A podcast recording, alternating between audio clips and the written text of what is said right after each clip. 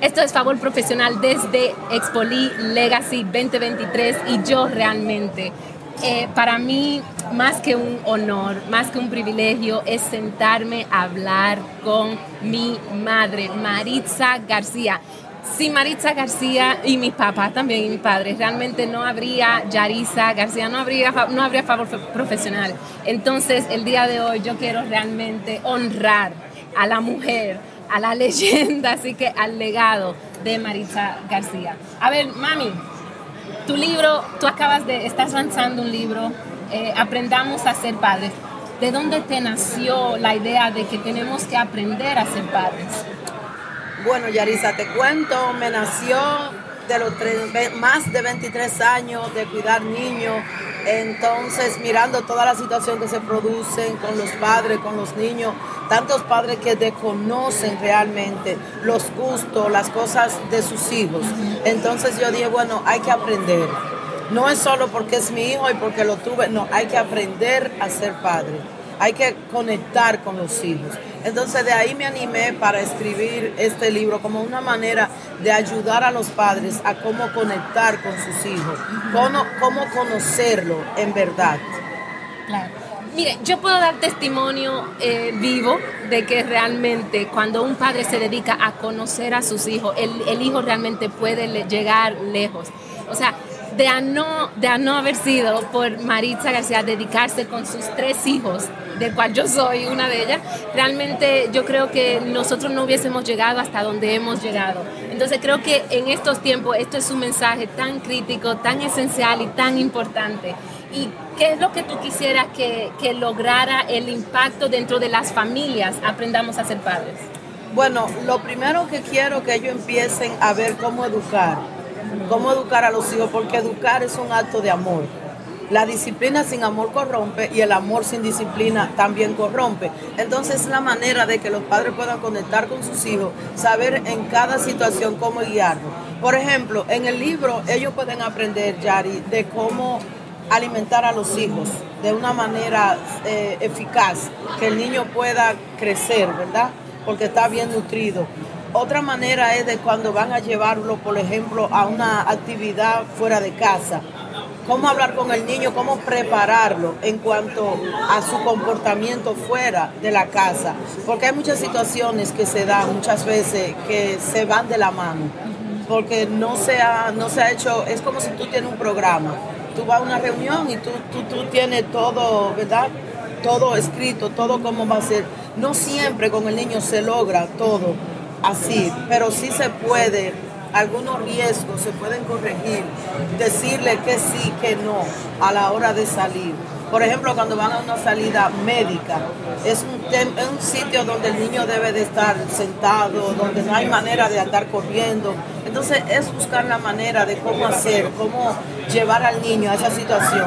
Porque el niño no nos molesta a nosotros. Yo siempre digo que nosotros molestamos al niño.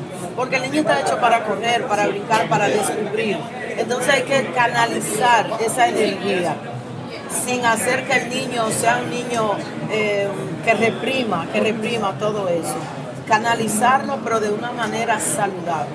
Así es. Ahora, yo conozco tu historia, yo sé, sé quién eres y, sé realmente tu, conozco tu corazón.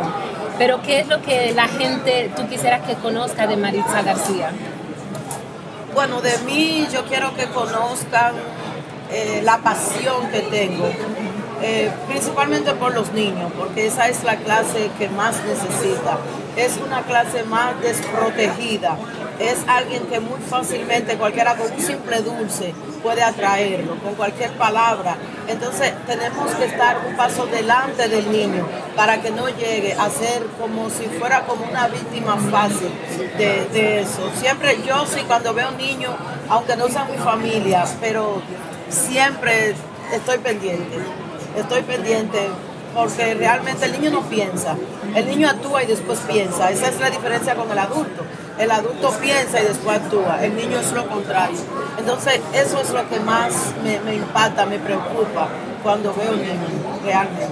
el niño no piensa solo, actúa. Y es importante entonces que los padres aprendan a, entonces a instruirlo y a que el niño aprenda también a pensar. Pero todo empieza en la familia, todo empieza en casa.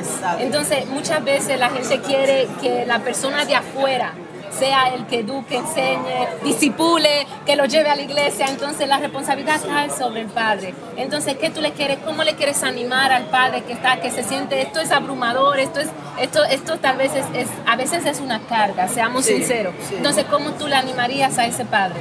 Bueno, Yarisa, yo creo que lo principal es vivir un día a la vez.